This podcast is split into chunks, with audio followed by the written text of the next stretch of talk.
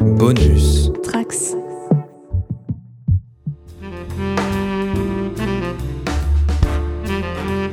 Salut à tous, on se retrouve pour un épisode bonus sur la JDR Academy, un petit format dans lequel nous allons essayer d'en savoir un peu plus sur les membres du podcast Les Académiciens. Je suis Riley et aujourd'hui je suis accompagné de RG. Salut RG. Salut Riley, salut tout le monde. Donc tu as dessiné euh, Tintin et Milou, c'est ça? Voilà, ex- exactement. En, en vrai, c'est parce que j'ai les mêmes initiales, euh, exactement les mêmes initiales que, Ah. que l'auteur de, de- de Tintin et Milou. On t'a déjà entendu dans le podcast sur une partie de INS et on t'entendra bientôt sur une campagne de Star Wars.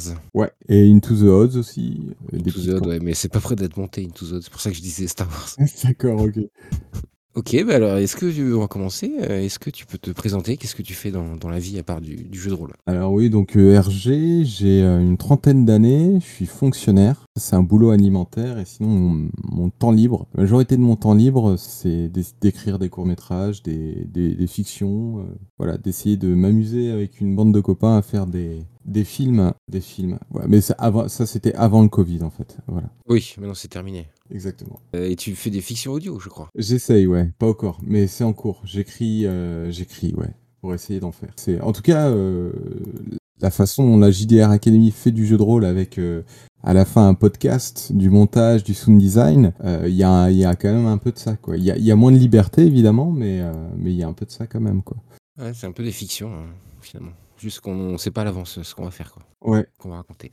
Et donc, deuxième question, comment tu t'es retrouvé là? Qu'est-ce que la JDR Academy pour toi? Alors, je me suis retrouvé là euh, grâce à toi, parce que je te connais, ça va faire presque dix ans maintenant qu'on se connaît. On s'est rencontrés justement à, à l'occasion de, de, de, de tournage de, fiction. Et euh, bah, j'ai appris que tu faisais du jeu de rôle. Moi, ça m'était complètement inconnu. Et d'ailleurs, tu as mis un petit moment avant de me convier à la partie IRL d'Innominé euh, euh, Oui. Euh, mais ça me, ça me vexait pas du tout de pas être inclus dans le, dans le, dans le podcast JDR Academy, quoi. C'est, c'est, l'o- l'occasion a fait le larron, quoi, que je me retrouve euh, avec, euh, ça, ouais. avec Clément et Sartman à, à, à faire une partie. Et après, d'ailleurs, il s'est écoulé bien deux ou deux ans, deux ans et demi avant que je reparticipe à une partie, à une campagne, quoi. Donc, Ouais. c'est, grâce à toi que je me suis retrouvé à la JDR Academy. C'est vrai qu'au début, on n'était que trois, enfin même quatre avec euh, 2001, mais on restait que entre nous, quand on n'était pas ouvert. C'est plus tard qu'on ce serait bien d'avoir des, des nouveaux joueurs quand même. On va parler un peu de ta pratique. Déjà, depuis combien de temps toi tu faisais ça? Donc tu disais que tu connaissais pas le jeu de rôle euh, avant. Enfin, je connaissais de nom, mais Ouais, pour moi, c'était quelque chose d'assez obscur. Et c'est un peu comme les, les Warhammer, quoi. Quand je, quand j'étais avec, j'avais, euh, quand j'étais ado, collégien, je voyais les mecs jouer à Warhammer dans les vitrines, tu vois. Et le jeu de rôle, pour moi, c'était pareil. C'était un truc lointain, quoi. Euh, J'avais l'impression qu'il fallait maîtriser euh, des, des 50 dés, des- c'était compliqué, tu vois. Euh, et en fait, j'ai fait une partie de Donjons et Dragons en 2015 avec un, un collègue de bureau qui m'avait convié. Puis, bah, la deuxième partie que j'ai faite, c'était avec toi sur INS, quoi. Donc, ça fait, ça fait pas très longtemps que, que je me suis euh, engagé là-dedans. Et ça te plaît, j'imagine. Ouais, ça me plaît, ça me plaît, ça me plaît bien, mais alors pour le coup, euh, j'en viens à ma pratique du jeu de rôle, c'est euh, c'est pas nécessaire quoi. Si je joue pas pendant six mois, un an, ça va pas forcément me manquer, comme me manquerait l'écriture ou les tournages ou ce, Ouais. ce genre de trucs. Donc je suis très content de jouer, mais euh, contrairement à certains autres membres de la JDR Academy euh, qui qui masterisent etc, où tu sens vraiment qu'il faut faut, faut une, au moins une partie par semaine, tu vois, pour être bien quoi, pour avoir le moral. C'est pour avoir ouais, ouais, voilà. Moi, c'est pas, c'est pas nécessaire. Puis pour le coup, je, suis- pour l'instant, je suis heureux en tant que joueur. Euh, j'ai pas, euh, j'ai des toutes petites prétentions, des velléités d'être un jour euh, maître du jeu, quoi. Alors, moi, je sais que tu as déjà fait maître du, jeu dans le cadre privé. Ouais, ouais, pour mes deux filles et une de leurs copines, j'ai fait une campagne Harry Potter sur toute une année. La première année, on a fait, ouais, 7-8 parties. Et c'était, c'était très sympa, ouais, ouais, ouais, ouais. Mais pour le coup, elles avaient jamais joué au jeu de rôle. Il y avait un scénario, donc voilà, c'était calibré. mais c'était très sympa, c'était assez détendu. On a, les parties duraient euh, entre 2 et 3 heures. C'était, euh, ouais, j'ai trouvé ça d'ailleurs épuisant. Euh, j'en- sortais rincé à la fin des parties.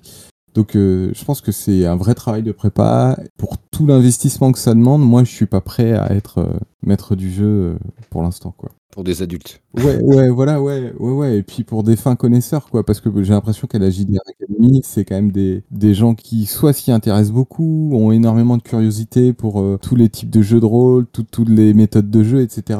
C'est surtout depuis qu'on a fusionné avec euh, Déclic JDR, avec des gens qui étaient plus expérimentés. Et l'idée de base de la JDR Academy, c'était que Sartman et Clément non plus n'avaient jamais joué avant, quoi. Et 2001, C'était aussi une sorte d'initiation, c'est pour ça que j'ai appelé ça académie d'ailleurs. Ça c'est bien du coup parce que euh, moi je, je me sens complètement académicien quoi. Et je me sens pas exclu, tu vois, euh, parce que je suis euh, plus néophyte que les autres par contre. Ah, Quand on ouais. joue, quand on joue une partie, euh, j'ai pas l'impression qu'il y, a un- il y a un déséquilibre euh, Non, je pense pas. dans le jeu quoi. Ouais. Après, c'est peut-être des histoires de réflexes, de, des, des tropes, il y a des trucs qui reviennent souvent. Donc, c'est vrai que s'il y a des gens qui ont beaucoup joué, ils ont l'habitude de certains scénarios et pas se faire avoir, tu vois. Bah, c'est ma- c'est marrant ce que tu dis parce que du coup, moi, mon prisme, il est pas du tout à travers celle du, du, du JDR. Ce qui m'intéresse dans la JDR Academy, c'est qu'à la fin, il y a un podcast. Enfin, normalement, il y a un contenu, il y a un truc qui est Oui. monté, il y a quelque chose qui sort. Et c'est pour ça aussi que moi, la, la JDR Academy, ça m'a amusé d'y participer. Attention, je m'amuse en faisant un jeu de rôle, mais le fait qu'il y ait quelque chose au bout que je vais pouvoir réécouter ou qu'un public peut écouter, en fait, moi, ça me motive énormément. Euh, je sais pas si c'est un ego trip et tout, mais en fait, ça me, ça me, ça me motive. Et du coup, quand je joue, euh, et j'ai joué quasi exclusivement avec la JDR Academy, j'ai tout le temps ça en tête en fait. Quand je, quand je joue une partie, je j'ai pas envie que ce soit chiant en fait. J'ai envie qu'il y ait du rythme, j'ai envie qu'il y ait du conflit, j'ai envie qu'il y, ait des- qu'il y ait des choses qui se passent quoi. Et du coup, mon, mon, mon prisme, il est pas du tout à travers le- la façon de construire un jeu de rôle. Est-ce qu'il faut euh, faire équipe? Est-ce que. euh, en fait, Ouais. c'est plus. euh, je- il faut du conflit, il faut. Faut du alors, spectacle. Ouais, voilà. Faut, faut, faut, faut, faut- faut que ça ait du sens, mais faut du divertissement, quoi. Et du, et du coup, c'est pour, c'est pour ça que je tombe, j'ai l'impression, souvent dans le, dans le PVP, quoi, quand je joue.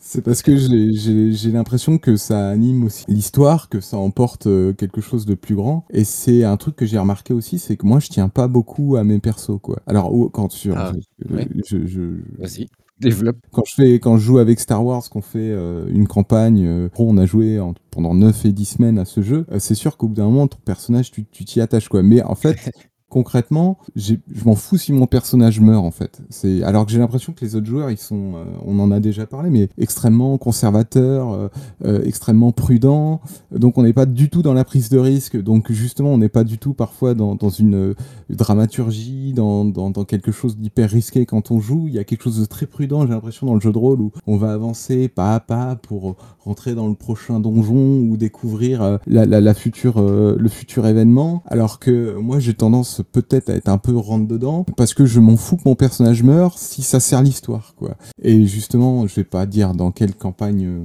j'ai un personnage qui meurt, mais j'ai un personnage qui meurt au tiers euh, ou à la moitié de, de la campagne. Et c'était une super mort, quoi. C'était une Ouais, mort. c'est euh, vrai. et pour moi, c'était extrêmement grisant à jouer, mais aussi extrêmement grisant de me dire, en fait, ça, ça a permis de révéler aussi une partie de l'intrigue, ça a permis plein de choses, et je me dis, à écouter, ce sera plaisant, quoi. Donc c'est vrai que quand je joue, j'ai quand même toujours ça en tête, quoi. Tu, n'écris pas 10 pages de background sur ton personnage, quoi. Non, non. Avant de jouer, quoi. Moi, j'ai l'impression pour moi qu'il me faut au moins deux ou trois parties avant euh, de vraiment bien euh, choper mon perso, en fait. Je, la première partie, toutes les premières parties où je joue un perso, j'ai l'impression d'être dans le cliché euh, ou dans le stéréotype. Et en fait, plus je vais le jouer, plus je vais l'affiner. C'est justement dans les interactions que j'aurai avec les autres, avec le maître du jeu ou avec les, les PNJ, qu'à un moment, je vais choper un truc qui soit va agacer les autres joueurs, soit va faire rire. Et je me dis, là j'ai un truc, là je tiens un truc, et je vais essayer de le, de le garder et de l'exploiter en fait. Ton personnage naît dans, dans, l'action, quoi, dans l'histoire. C'est vrai que c'est intéressant aussi. T'as pas du tout de. Il est assez vi- vierge finalement au tout début de l'histoire et toi-même, du coup, tu sais pas comment euh, l'orienter, comment.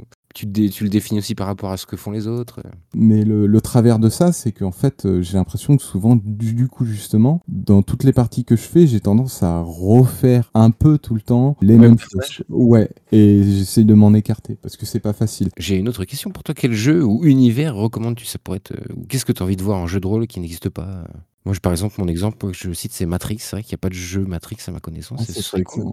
Bah oui. Ah ouais, moi j'adorais. En plus, j'adore, moi j'adore jouer dans des univers que je connais ou dans lesquels j'arrive à me rattacher. Euh, J'ai adoré jouer à, Star Wars parce que du coup je connaissais tout l'univers et, euh, par rapport à des univers que connaissent les initiés, ben, j'ai l'impression du coup d'avoir aussi toutes les bases. J'ai beaucoup aimé jouer à Into the Odds parce que tu l'as rapidement rattaché à, à, des à Lost, enfin à des, à des, à des trucs assez mystiques que j'ai pu ben, Oui. rattaché, je me répète, mais à des séries ou à des histoires que je connais. Et puis pour le, le- le dernier qu'on a fait là, Aria mode contemporain, il y a un côté Last Action Hero, Arme Fatale, Die Hard, euh, Dirty Harry qui me plaît aussi beaucoup en fait. Donc tous les univers dans lesquels que je connais, donc qui sont des univers cinématographiques ou de séries, ou tous ceux où j'arrive à, à- à- ça m'aide beaucoup moi pour jouer. Ouais.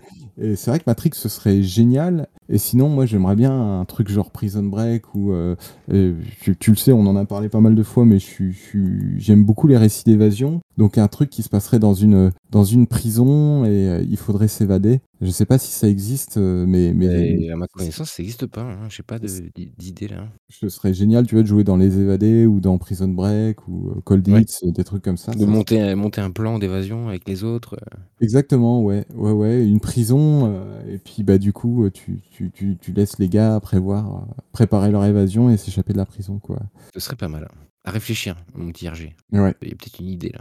Bah, merci, on a bientôt fini. J'ai une dernière question, heu, je sais pas si si tu pourras y répondre, mais est-ce que tu as un message à faire passer aux auditeurs de la JDR Academy? Ouais, bah moi, j'ai, si jamais euh, vous, vous avez des connaissances en montage, en mixage, on- euh, on- on- j'ai l'impression qu'il y a des quantités de podcasts qui, ont, qui attendent sur les étagères. Et donc, bah, si jamais ça vous, ça vous Ah plaît euh, et vous savez faire, au-delà même du fait que vous aimiez ou pas le jeu de rôle, bah, euh, vo- votre aide sera la, la bienvenue. Bah, oui, faisons une petite, parenthèse sur le montage d'ailleurs, parce que tu as commencé à monter ces épisodes de Star Wars justement, qu'on a qu'on a enregistrés. Ouais, c'est un vrai plaisir. hein. Je le fais déjà parce que du coup, comme je veux faire de la fiction audio, des podcasts, tout ça, ça m'aide à, à un peu. J'ai déjà monté des trucs audiovisuels, mais là, à ne m'occuper que du son, à habiller les, les séquences. C'est très chronophage de monter un épisode parce qu'on fait sauter tous les tics de langage. Euh, quand on joue en ligne, il y a beaucoup de temps de latence entre la question et la réponse. Il y a des, il y a des gens qui parlent l'un sur l'autre, donc on essaye de bien découper tout ça. Donc pour monter, par exemple, moi, je sais qu'au début, pour monter 10 minutes de temps d'écoute, je mettais une heure, quoi. Ouais, ouais. Sachant que les podcasts font deux heures, entre deux heures et trois heures, ça prend énormément de temps. Après, il y a tout l'habillage, mais c'est aussi extrêmement plaisant parce que du coup, on, on écoute,